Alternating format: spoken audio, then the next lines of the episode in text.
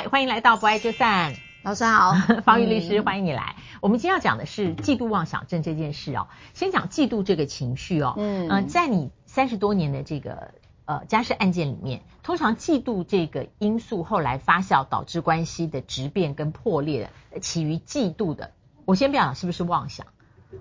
我个人觉得嫉妒是一个在婚姻关系、亲密关系间是一个很大的。议题，而且普遍性的存在，嗯嗯，那那个普遍性存在是指说什么？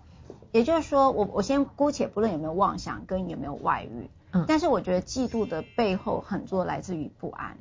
嗯，嗯哦，所以我觉得应该是算大众啊。嗯，然后我自己的人生经验，我觉得嫉妒背后那个不安，其实是方玉律师在好几次分享个案的时候，是你人生的第一个亲密关系，什么？可能我家庭里面的，嗯，我跟父亲，或是我跟母亲，哦、呃，在那个时候的一个，因为人小的时候，我们没有能力，嗯、呃，第一个，呃，去表达自己的不好的感受，嗯，所以在小的时候，特别是在，呃。亲跟子的情况下面，他其实亲是有权利的，嗯。啊，我们是在这个部分的关权利，如果你把它看成权利关系，这个部分是比较没有权利关系，所以就是会成为一个长期的承受，他也不一定是虐待啦，嗯，哦，就在那个关系里面的一些不对劲的或者不舒服的感受，嗯，那这些感受后来呢，变成你自己成人的亲密关系的时候，我觉得常常会把一件没有什么的事情，因为情绪的感觉不对。哦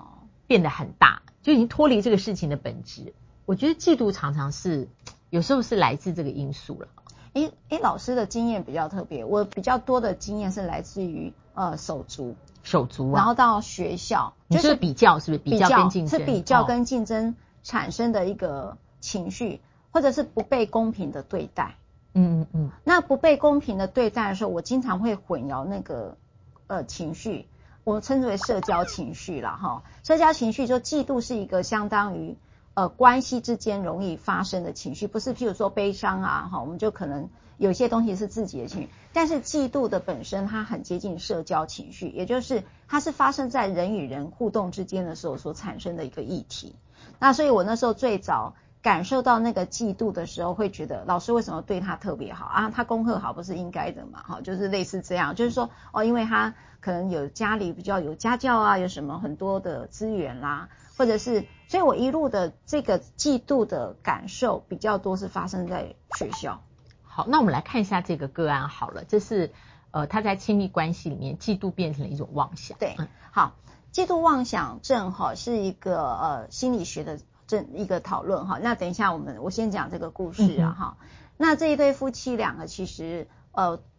金童玉女跟郎才女貌都好，就是他们两个按理说是一个，我觉得我看见了他们理论上是不太容易发生，因为呃不是隔差婚的状态。哦，主要是不是格差，因为格差婚我可以理解那个嫉妒妄想，嗯，但是他并不是，他是一个我觉得就是一个相当地位的一对夫妻两个，那只是说这个女性真的是长很漂亮啊，可是男性也不差啊，我要讲也不差嘛哈，但是这个女生她只要是跟呃，包括她所有的人事，可能她跟方老师多讲几句话。他就觉得，呃，他的老婆应该做了什么，或者是他的老婆穿了一个稍微像老师这样的衣服，好露了肩膀，他也不行，他一定要他去换了衣服。你今天就一直对我的拿来举例，没问题。或者穿了短裤了、短裙了，他就觉得他老婆怎么样，或者是他的性生活不和谐的时候，他也觉得他老婆就是。他用很难听的字眼，就叫讨克兄啦，哈。所以后来一直这样，因为这样的一个嫉妒妄想的情形，因为他的老婆是完全没有这件事发生，因为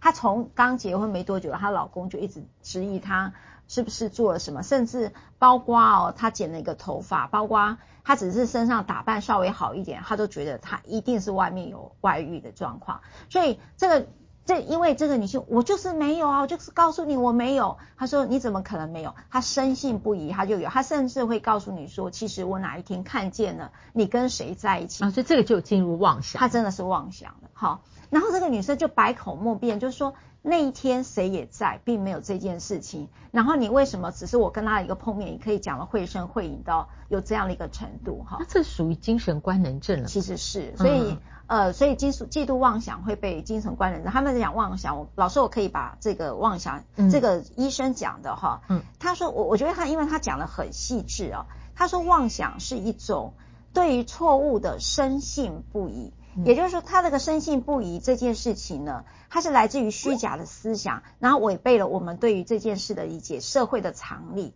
还有这个文化，所以他还是深信不疑。这就是一个执迷不悟跟狂妄的。那他有四五呃六个哈，他说一种一系列相关的妄想，而且这妄想超过三个月。第三个，他不符合精神分裂症。第四，他没有幻想，但是有短暂的听幻觉，但不能是第三人。称或者是批评式的内容。那这个个案，好，我们回到这个个案，他后来呃，向他的先生有明显的嫉妒妄想症，用这个诉请离婚应该很快吧？对，后来因为他又产生暴力，哦哦哦，就是这个个案，他又对他的妻子，因为他妻子说没有，所以他又要抢他的手机来看嘛，哈，所以到后面就变成了一个肢体暴力。那这个案子最后当然就是一个诉请太太诉请离婚了。那就这个个案来讲。我们先不处理他后来变成妄想啊，我们无法了解这个先生他是不是有什么样的一个人生经验，在这个婚姻以前有会知道吗？使得他有这么巨大的不安全感。好，这个不安全感，就我这件事情的理解，我刚才讲，他并不是来自于隔差婚，所以是很难理解，对我来讲很难理解。嗯嗯。那第二件事情是，呃，这个妻子看起来也是大家心目中的贤妻良母，所以你并没有觉得。他特别的活泼，或者说，呃，他的社交比他先生活跃很多，也对，嗯、也也没有特别觉得活跃，嗯、但是会觉得他先生比较孤立，就是比较孤僻啦，不是孤立，对不起，好、嗯，比较孤僻一点，就是说，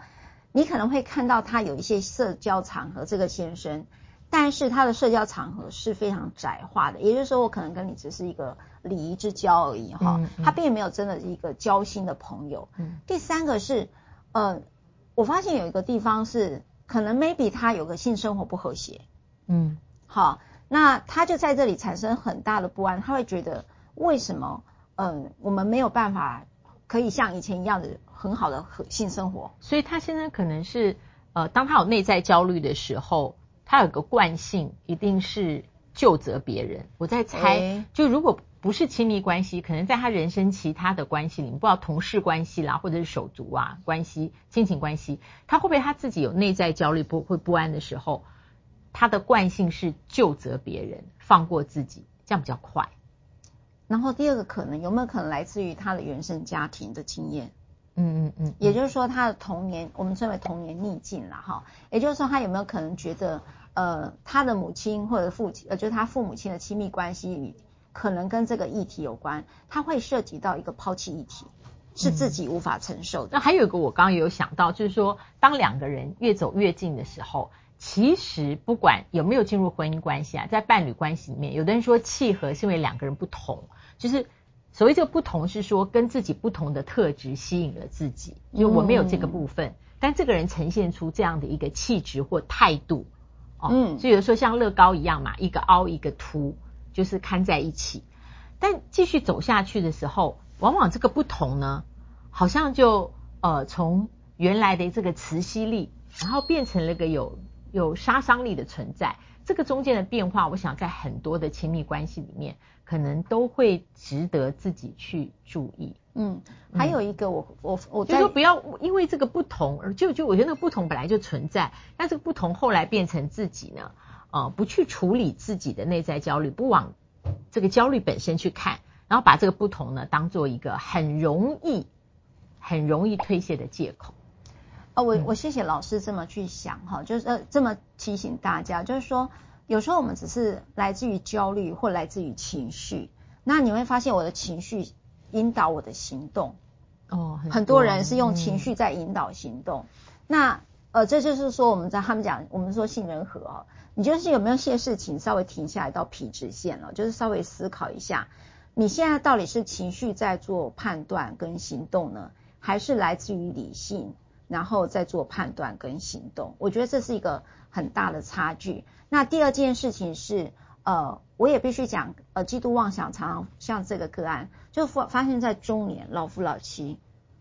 好，就是说他有一定的，就是到崩盘了。我说崩盘的原因，就是说他已经累积到一定的时间，所以当妻子可能还年轻的时候，会觉得你很爱我，对吧？好，就是你总是守候着我，你在乎我。然后你很爱吃醋，哎呀，我们家就是一个很很爱吃醋的老婆或老公。你会发现，有时候讲这件事情的时候，大家好像都有一点觉得很甜蜜。可是这个东西，就刚才老师讲，什么东西到了一个地方，它会开始质变。也就是说，你年轻的时候小情小爱，吃一点醋，可能大家还觉得是情趣。可是如果到了经年累月没完没了，而且已经是没有上没有下限的这种事，你就会发现，这就是类似类似于嫉妒。你可以讲他幻想，但是你可以说你的嫉妒已经让这件事情，你老是怀疑有另外一个女人比你强，那表示你也内在自信心不够啊，嗯，嗯，对不对？所以我就想那个质变是一件事情，那个质变产生了一个焦虑跟不安，那有没有可能我们回头去处理这件事？还有一件事情，有没有一个可能，我们如此担心被抛弃，而因为我们自信心不够而且不安呢？嗯嗯，所以就是回头看那个焦虑的来源，嗯，究竟哪里在哪里？还有这个焦虑跟自己是谁这个关系，可能比你去追究对方究竟怎么样了，让那个嫉妒的情绪就是不断的被自己煽风点火，嗯、对，可能这个回过头来看这个时间成本的投资，可能还比较有帮助改善。哎呀，我怎么办？我好想岔题了。就是嫉妒是一个好普遍，这样我我觉得人好像好几个情绪是很常发生的，嫉妒跟后悔。后悔啊，后悔就觉得说啊，那个是怎样？譬如说我经常就责别人，哎，我当时不要这样，就可能他就不会怎样。嗯嗯。嫉妒就是说哦，可能他怎样就不会发生这件事。我我发现就有很多的呃情绪都是我们在亲密关系常会发生的。那举例来讲，老师你有没有这两个呃，我们讲嫉妒的情绪过？你怎么去处理这件事？年轻到现在多多少少会有，对。但是我觉得，我今天很诚实讲，我觉得我是一个比较相对比较有自信的人，所以这种自嫉妒，我觉得它就可能像是表面的水花，很快就过了。哦，所以它它不会溢红啦，它不会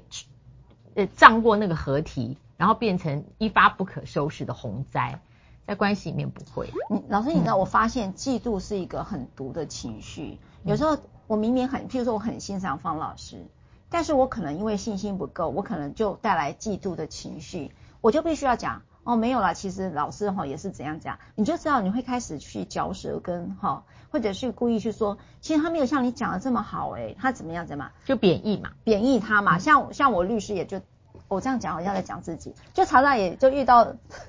我这样讲好像讲到人家，就是很多人会骂我，然后就是文人相轻的类似那种，嗯嗯嗯，你知道文人相轻就是一个嫉妒的情绪啊。是是是，律师圈会哦。我觉得哪一圈都会耶，你们主播圈不会哦？我好像比较比较不会听到这些。哦，那好，下次我要学习，一定是我出了什么问题。没有没有没有没有没有没有。对，然后后来我会去检视，因为阿德勒经常在讲，就是如何把。别人变成你的伙伴，你就会进入欣赏。嗯啊，我喜欢他那个被讨厌勇气去提到这一段，因为嫉妒是这个，我觉得这个是尤其有自媒体之后，你会发现说哦，他可以去玩，他就可以有些事，比如说脸书上写什么，那我们经常会，譬如说仇富啊，也会啊，哈，或者说他很很棒啊，哈，我们都会希望啊，看他不幸的时候，我们就突然想要看了。其实那个跟嫉妒情绪也有关，就是他为什么那么快乐，嗯嗯那么幸福，你就会很希望他不好。那个其实也跟嫉妒的情绪一样，那个东西你再放到亲密关系里面就，就就真的很毒了。所以有时候除了我们刚才讲回去检视那个焦虑之外，我有第二个提醒，就是你有没有办法有能力欣赏别人？这是一个能力耶。这是一个需要操练的能力。对，好，今天的法律呢？好，今天的法律就是说，你一天到晚说另外一半这个通呃外遇啦，哈，说他是一个逃课凶啦，这种贬义性的字眼，然后怀疑他。你知道婚姻非常谈的是信任关系。如果说你对于他所有的行为深信不疑，都觉得他在犯错的事情的话，那这个其实呃，你看哦，这个最高法院哦，这个四四四几呃四十五年的判例，他就说，如果你一直说你的丈夫跟别人是通奸哦，那受到精神上痛苦，他甚至用扣上一个叫不堪同居之虐待，这个是话是扣得很重哈、嗯哦。所以嫉妒妄想在亲密关系当中是很毒，那法律的评价其实也相当的呃负评然后，所以我们如何让自己的亲密关系既有自信，然后又有滋养，我觉得这是一件很重要的事。嗯，谢谢方宇律师，我觉得这个个案真的可以让我们想很多，而且这个比较好的是回头想想看自己跟自己的相处。别忘了按赞、分享、开启小铃铛，我们下次再会，拜拜。拜拜。